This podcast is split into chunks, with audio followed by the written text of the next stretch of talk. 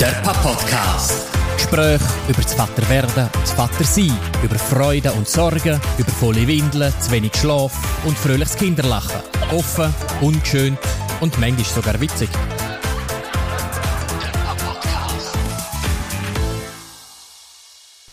Hola, wir treffen uns wieder mal für eine weitere Sendung vom Pop-Podcast. Ein Thema, das mich persönlich eigentlich sehr interessiert, das ist so ein bisschen Mediennutzung. Ich bin ja, das habe ich glaube schon mal erwähnt, von Haus aus eigentlich Bibliothekar und es ist etwas, was mich schon mein ganzes Leben lang verfolgt. Und es ist jetzt ein Thema, das auch rund um die Aurelia und Kind und Mediennutzung oder Kind und kompetente Mediennutzung immer wieder auftaucht. Und ich habe mich gerne mal mit dir über das Thema unterhalten. Vielleicht gerade als erste Einstiegsfrage. Schützt du deine Tochter vor Bildschirmen? Schützt du sie vor gewissen Medien, die du nutzt? Oder ist das etwas, was jetzt bei dir nicht so hoch im Kurs steht? Mod ist natürlich, ist natürlich wichtig bei uns.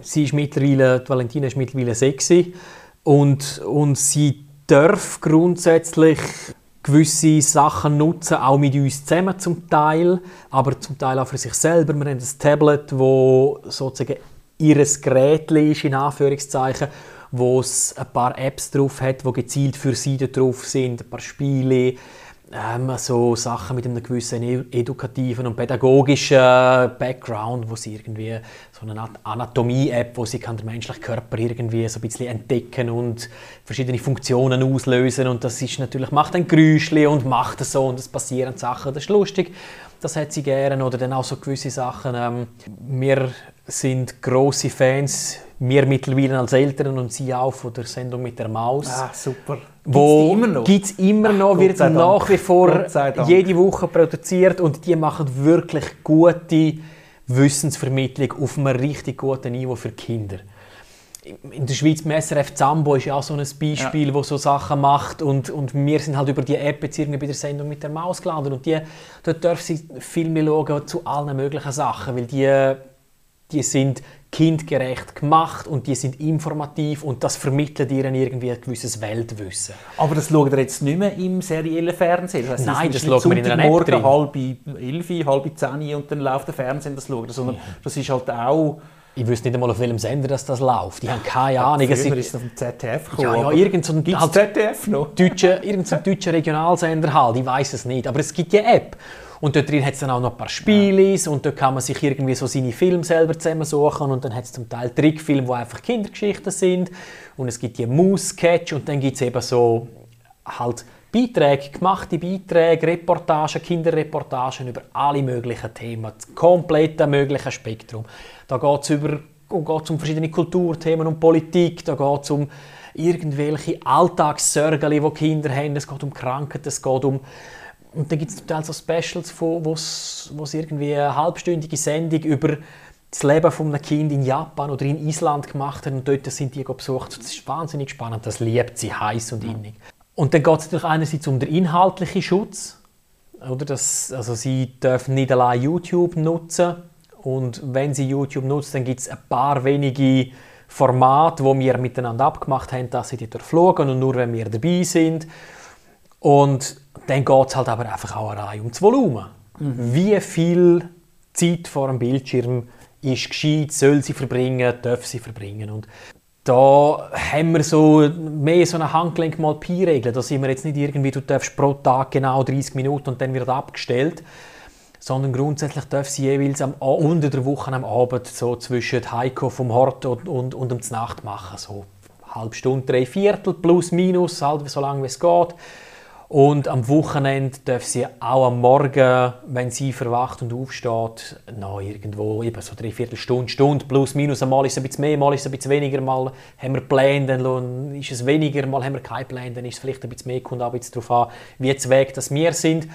Und dort probieren wir aber zumindest also ein bisschen darauf zu achten, eben, was sie macht. Dass sie nicht einfach eine Stunde lang einfach die immer gleichen YouTube-Filme schaut, auch wenn wir neben dran sitzen, sondern dass sie zumindest eben irgendwie ein paar Trickfilme schaut und dann mal vielleicht irgendwie äh, eben irgendeine von ihren Apps macht, wo sie selber etwas aktiv dabei macht oder wo sie irgendwie eine Welt gestalten kann oder so. Dass sie ein bisschen unterschiedliche Sachen macht, weil verbieten können wir sie, wenn wir sie nicht. Letztlich wächst sie in einer digitalisierten Welt auf und Mediennutzung und das, und das Lernen, eben, das, das gehört dazu. Und das ist wichtig, dass sie das kann, weil lernen tut sie sowieso. Und dann ist es mir lieber, sie lernt es, wenn ich neben dran bin und es, ich kann es ein bisschen steuern, als wenn sie das viel später, aber völlig mit ihrem, in ihrer eigenen Welt drin macht und ohne irgendwelche Kontrolle. Und dann lernt sie es lieber jetzt schon und, und hat dann ein gewisses Verständnis dafür, was sie darf und was okay ist und was nicht geht. Der Pap-Podcast. Und das klappt gut. Also das heisst, wenn es zum Beispiel heisst, okay, ja, jetzt kannst du noch eine halbe Stunde ein bisschen auf dem Tablet rumspielen, dann ist die halbe Stunde vorbei, dann...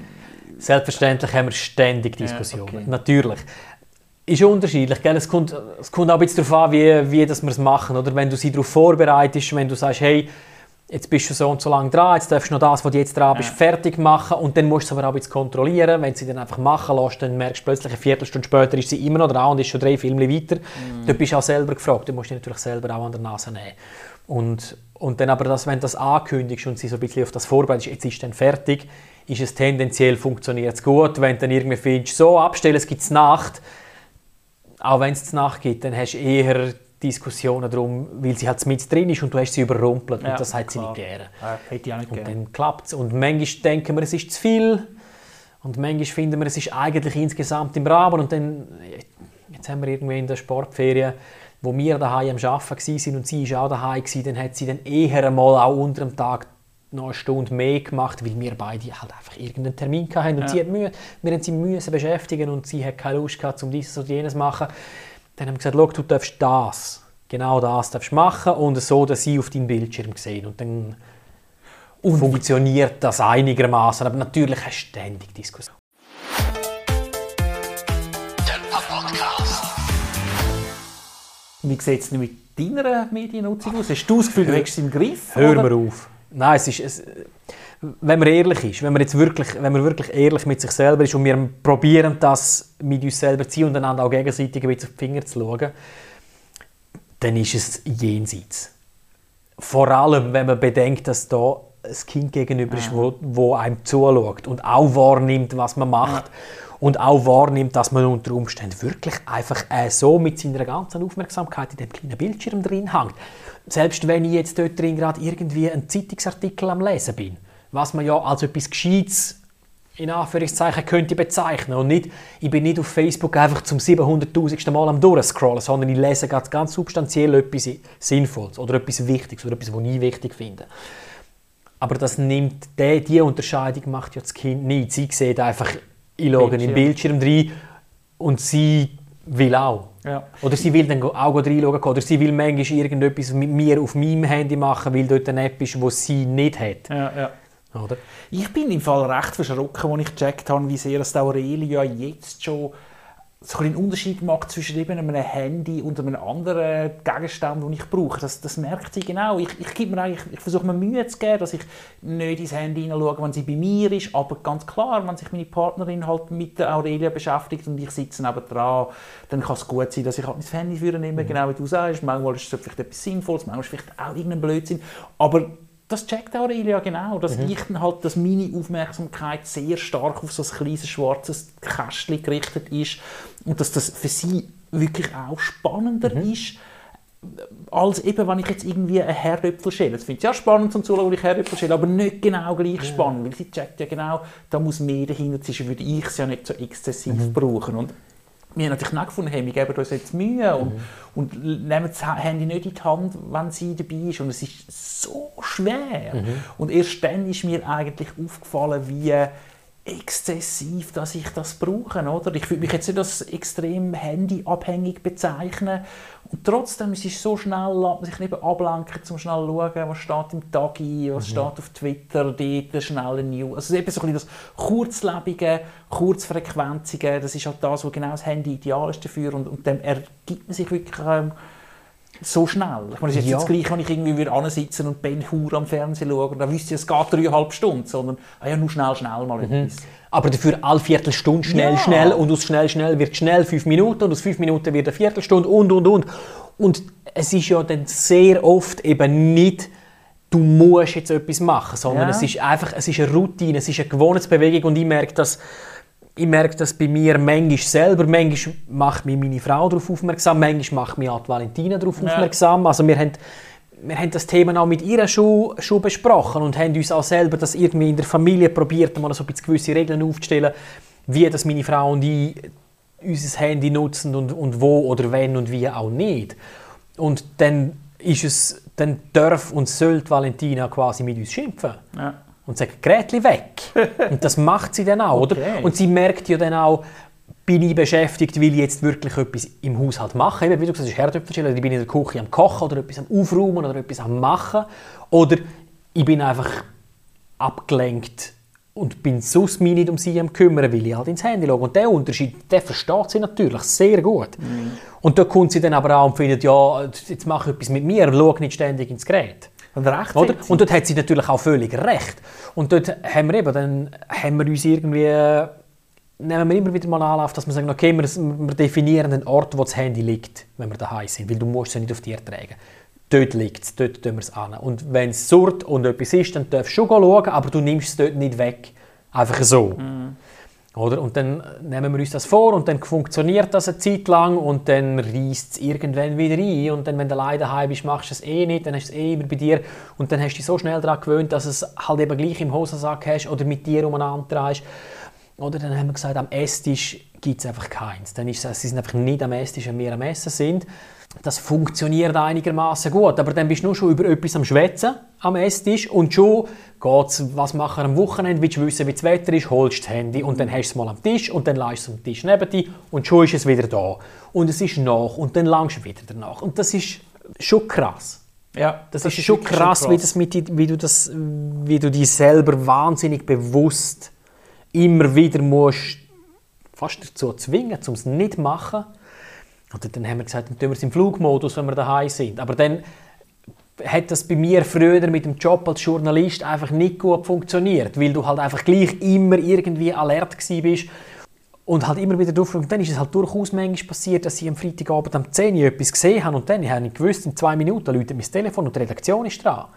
Oder es ist Samstagmorgen und irgendetwas passiert. Und dann hast du einfach unter Umständen, je nach, je nach Job und Funktion, hast du einfach müssen erreichbar sein. Dann ist es nicht gegangen, dass du nicht erreichbar bist.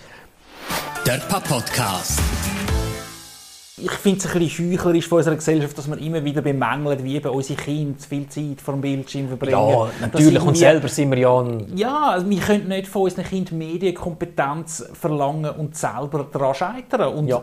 wir scheitern nicht daran, weil wir irgendwie faul sind oder alles ganz disziplinlos sind, sondern wir scheitern daran, weil es einfach extrem schwierig ist. Oder? Ja. Ähm, das ist ein Kampf mit der ewigen Ablenkung. Und ich finde, dort ist einfach, das muss man sich bewusst sein, das ist nicht irgendwie so etwas, was man nebenbei machen kann. Wir sind ein Kind irgendwelche einfach aufgestellte Regeln vermittelt und das Kind sich dann daran halten. Weil eben nicht mal wir halten uns an unsere eigenen Regeln. Das ist eigentlich klassisches Suchtverhalten. Ja, du machst es. irgendetwas Ja, ja, das ist es, mit deiner klar. Familie und kaum hast du das Gefühl, du kommst davon, ohne dass du dich verwutschst, zack, bist du Ja. wieder in der alten, im Ja. alten Trittmuster drin. Und trotzdem ist es ja nicht einfach des Teufels. Es ist ja Nein. nicht einfach schlecht und schlimm und man sollte nicht und es verdirbt uns und es verdirbt unsere Kinder. So ist es ja nicht.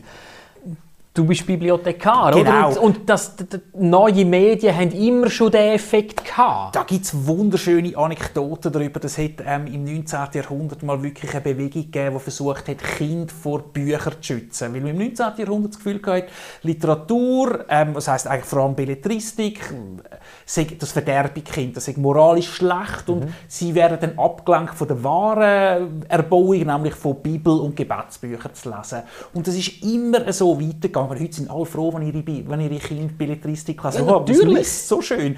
Und, und früher hat man wirklich Angst gehabt, dass es das Verderben führt. Und es ist mit jeder einzelnen neuen Technologie, mit der einzelnen neuen Medienform ist das wieder von vorne auftaucht. Fernsehen verdirbt unsere Kinder, Computerspiele verderben unsere Kinder, Videos verderben unsere Kinder. Ja, gewisse Musik verdirbt Das sowieso Heavy Metal ja, des ja. Teufels. Und wie du ja, glaube ich, letzte oder vorletzte Sendung mal gesagt hast, die Kinder sind eigentlich viel widerstandsfähiger, als wir das glauben. Sie sind eigentlich recht resilient gegenüber den meisten Sachen.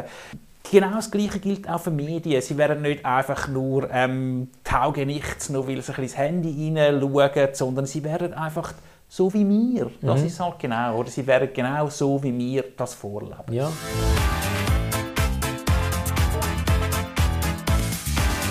Der Papa-Podcast. Ja, und dann sind vielleicht jetzt die neuen digitalen Medien insofern ein bisschen ein anderes Kaliber, als das eben vielleicht Musik und Kino und, und Bücher früher, in früheren Zeiten waren.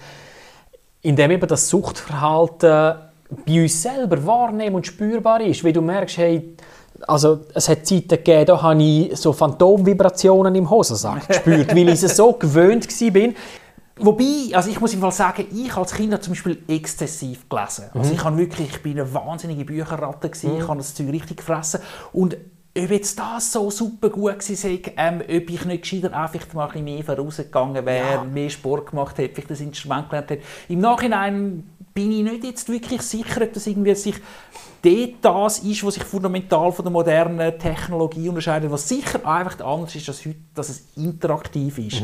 Dass du heute natürlich auch deine eigenen Sachen kannst teilen Dass du nicht mehr einfach nur konsumierst, sondern du, du hast die Möglichkeit, zum, zum, mit einem Klick die ganze Welt von den Sachen zu informieren, die du machst. Und das haben die Kinder halt auch, oder? Relativ gleich. Die Kinder dürfen zwar noch keinen Social Media Account machen, bis sie 13 sind. Theoretisch. Theoretisch. Die bisschen älteren Kinder wissen dann schnell, dass das eigentlich alles nur äh, trockene Theorie ist. Und dort sind wir natürlich wieder gefragt. Ich meine, auch wir teilen natürlich über unsere Accounts von sozialen Medien Sachen von unseren Kindern. Der Papa-Podcast. Jein. Es gibt sicher viele Eltern, die das machen. Und das ist natürlich, man ist sich ja gewöhnt. Eben, wir, haben, wir sind sozusagen die erste Generation, die mit sozialen, digitalen Medien äh, geschafft hat. Respektive, oder bei uns, wir haben mit Facebook ange- angefangen. Das war das Erste gewesen, und dann hat sich das entwickelt. StudiVZ. Stu MySpace. stimmt, stimmt. In der, in der Schweiz hat es mit StudiVZ angefangen und dann ist dann irgendwie das Facebook einmal übergeschwappt. Aber das stimmt natürlich. Wir haben irgendwie die sozialen Medien halt irgendwo in einem Alter angefangen kennenlernen, wo wir schon relativ gut sozialisiert waren, ein gewisses Grundmedienverständnis hatten. Wir, wir haben das Internet kennt, wir haben irgendwie die ganze Entwicklung mitgemacht und haben dann die sozialen, sozialen Medien mitentdeckt und plötzlich hast du eben können selber aktiv teilnehmen am Ganzen. Und ich glaube schon, dass das heute ein Teil von, von, natürlich vom Reiz auch ausmacht, dass du nicht nur passiver Konsument bist, sondern aktiv etwas dazu beitragen kannst. Und das birgt dort natürlich auch seine Gefahren. Das ist ja Definitiv. klar. Und wenn's dann, eben, wenn man dann älter wird und natürlich gerade in den ersten Monaten und Jahren Hunderte und Tausende von Fotos macht von seinen Kindern aus lauter Liebe und Stolz und die äh, ja aus lauter Liebe und Stolz auch jemandem will zeigen und am Anfang zeigst du es vielleicht eben den Großeltern und Gotti und Götten und deinen Geschwistern und im familiären Kreis, wie man früher ein Fotoalbum gezeigt hat. Aber heute kann man das natürlich über die digitalen Kanäle entweder zumindest verschicken über WhatsApp-Gruppen oder du teilst es gerade in den sozialen Medien. Und.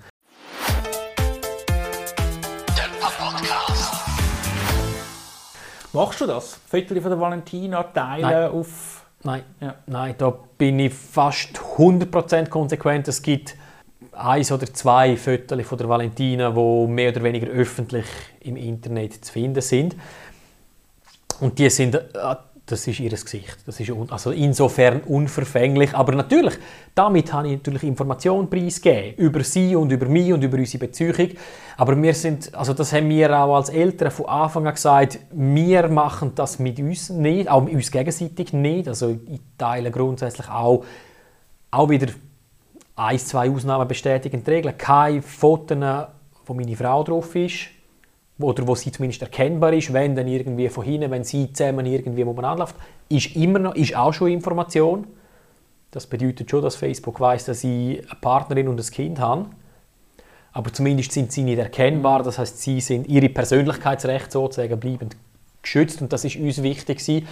Und wenn es dann irgendwie in der Kita, das wird dann ein Thema in der, in der Kita, oder? Die machen natürlich im Alltag auch Fotos vom Dokumentieren der Alltag der Kinder. Und dort, äh, ich nehme an, vielleicht sind sie schon gefragt worden, und sonst kommt das sicher, und dann fragen sie, das sie, bekommen. Genau, was dürfen wir mit den Fotos machen? Dürfen wir die auf unserer Webseite verwenden oder dürfen wir die irgendwie im, im, im Jahresbericht verwenden etc.? Wo dürfen wir, oder? Und dort sind wir dann auch von Anfang an sehr konsequent und gesagt, nein, ihr dürft Fotos machen, aber grundsätzlich nur für ihre Dokumentation. Und das darf nicht ins Internet, nicht auf eure Webseite, sie soll nicht da drauf sein oder zumindest nicht erkennbar. Wenn sie von hinten ist und man sieht nur ihre Haare oder irgendetwas, ist okay. Aber wir wollen nicht, dass sie als erkennbare Valentina auf eurer Webseite ist.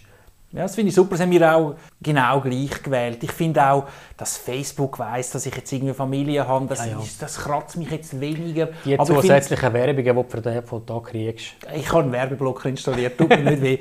Ich, es ist wirklich mehr halt das Recht am eigenen Bild. Mhm. Also ich finde, am Schluss ist Aurelia halt auch schon jetzt eine Persönlichkeit, Mhm. die noch nicht kann darüber bestimmen, wo das ihre Bilder genau angehen. Aber ich finde, sie hat trotzdem eigentlich schon jetzt ein kleines Recht, äh, also eigenständige Person wahrgenommen zu werden, die nicht einfach so, ich sage jetzt mal, wie äh, ein schönes Auto fotografiert und geteilt wird. Mhm. Ja. Ähm, aber klar, es ist natürlich auch, wie du sagst, es ist schon ein bisschen ein Kampf. Viele Stück, manchmal gibt es auch das eine Foto, das so superherzig Ja. ist und so aus einem perfekten Winkel und Ja, dann lachen sie ja noch so. Man würde das ja schon am liebsten eigentlich mit der ganzen Welt teilen. Aber ähm, ja, dort muss man, ein bisschen, muss man auch ein bisschen diszipliniert sein. Ja, dort wiederum finde ich es einfach zum Disziplinieren, das fällt mir jetzt nicht schwer. Und ich meine, dann kommt es ja auch noch ein bisschen darauf an, was denn das Bild genau zeigt. Oder eben, wenn jetzt du ein herziges, ein herziges Porträtfoto von der Aurelia ist etwas anderes, als wenn sie irgendwie sozusagen wie bloßstellst, ein bisschen, oder? Und das finde ich, das finde ich dann eben, wenn es eben um so ein bisschen den Persönlichkeitsschutz geht, viel heikler, als man sieht jetzt einmal ein, ein herziges Foto, ein Gesicht von ihr, dann ist sie zwar erkennbar, vielleicht ist dann irgendwie, wenn man das will, ist dann noch die Verknüpfung zu mir und ihrem Namen und ich weiß nicht was möglich, aber es ist in dem Sinn unproblematisch und unverfänglich, Ganz oder? klar. Und dann, wenn es dann so richtig bloßstellen geht, dort finde ich es dann viel, viel, viel heikler. Und so Videos und Fotos sieht man natürlich grundsätzlich auf Twitter und auf Instagram und weiß nicht wo überall immer wieder einmal. Das, das, wirklich. Also ich muss jetzt sagen, dass es wirklich, dass ich empfinde, oh, das ist jetzt viel zu weit, das, das stolpert man nicht allzu. Ich Ja, das es ist halt die ja. Leute ein bisschen sensibilisiert darauf, die sonst eigentlich null Scham und Hemmungen haben, um ihr eigenes Leben irgendwie der Öffentlichkeit darzubieten. Ja, also ich meine, es kommt natürlich auch ein bisschen darauf an, wo deine persönliche Grenze ist und was empfindest du jetzt irgendwie, äh, wo, oder was interpretierst du jetzt als möglicherweise irgendwie dann mal beschämend für das Kind. Ich für mich überlege mir, also würde mir jetzt vielleicht überlegen, hey, wenn jetzt, das, wenn jetzt genau das Bild oder das Video von mir Ja, ja. im Internet würde zirkulieren, ist egal, ob ich dort dann jährig oder zweijährig oder fünfjährig bin, irgend, wenn es im Internet ist, ist es dort drin und das verschwindet dann halt nie mehr und potenziell ist es mit meinem Namen verknüpfbar und wenn ich dann mit 25 als weiß nicht was für ein Studienabsolvent mit dem Zeug in Verbindung gebracht werde, vielleicht, kann- vielleicht finde ich das dann wahnsinnig herzig und es stört mich überhaupt nicht und ich sage, du, das aber vielleicht halt auch nicht und das weiß sie ja heute nicht über die Valentina, wie sie dann einmal später über das denkt. Und es wird ganz sicher Phasen in ihrem Leben geben, wo sie so Bilder und so Videos als hochnotpeinlich würde empfinden und mich dafür hassen, dass sie das ins Internet gestellt haben. Darum äh, finde ich einfach, für mich ist völlig klar, dass sie so Zeug nicht öffentlich teilen. Der Papp-Podcast. Dann kann man sich ja nur schon fragen, ist es denn vielleicht heikel, wenn ich das über WhatsApp der Nonna schicke? Weil WhatsApp Ja. gehört ja auch zu Facebook und ich weiß auch nicht so genau, auf was für Server das denn die Fotos, die ich dort verschicke, noch gespeichert sind und wie lange und wer weiß, was dann mal passiert.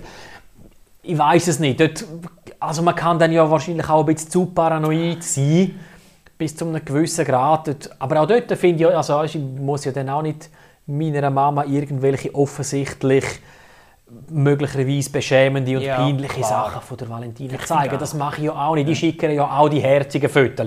und wenn sie auf Besuch war bei uns, die Fotos von ihnen zwei zusammen, wie sie irgendwie auf dem Spielplatz am Spazieren oder am Lachen oder am Späßli machen sind.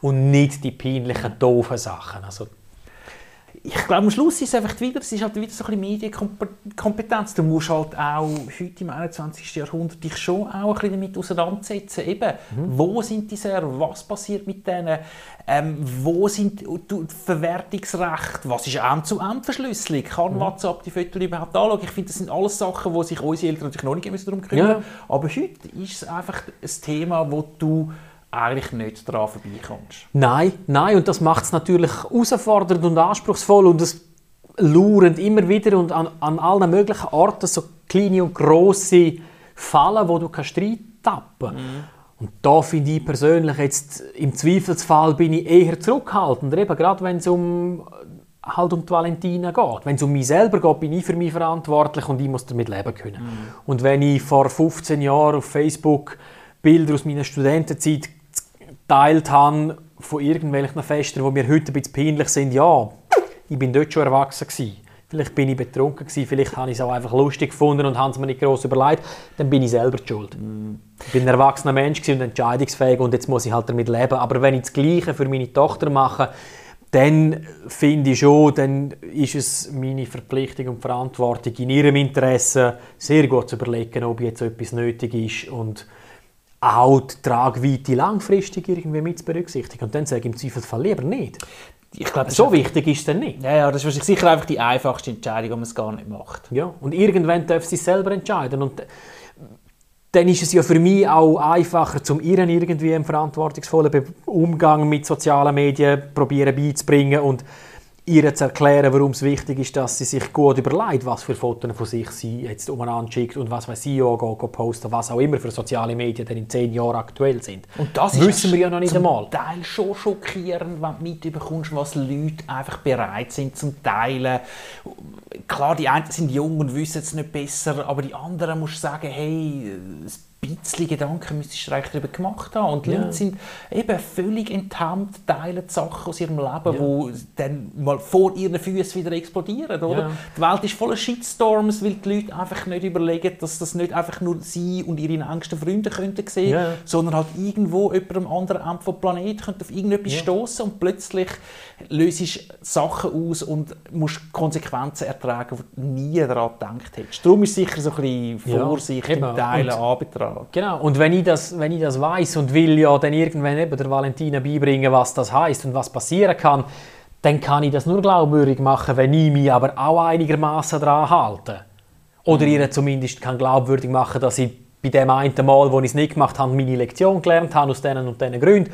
Und dass sie jetzt diese Lektion vielleicht nicht unbedingt selber nochmal muss lernen Vielleicht macht sie es ja dann gleich, kannst es ja eh nicht alles einfach verhindern, aber wenn ich ihr irgendwie glaubwürdig will gewisse Sachen vermitteln, eben was Mediennutzung und Medienkonsum und der Umgang mit Informationen anbelangt und, und, und, und, und, dann ist meine Glaubwürdigkeit halt wichtig. Und die kann ich nur haben in zehn Jahren, wenn es dann darauf ankommt, wenn ich mich heute und immer einigermaßen vernünftig verhalten und halt lieber im digitalen Raum ein Mühe vorsichtiger bin, als ich das vor 20 Jahren gewesen wäre, wenn ich in der gleichen Situation gewesen wäre. Das schulde am Schluss mir und ihr. Das ist der Papp-Podcast. Ein Gespräch unter Vettern. Ciao zusammen und bis zum nächsten Mal.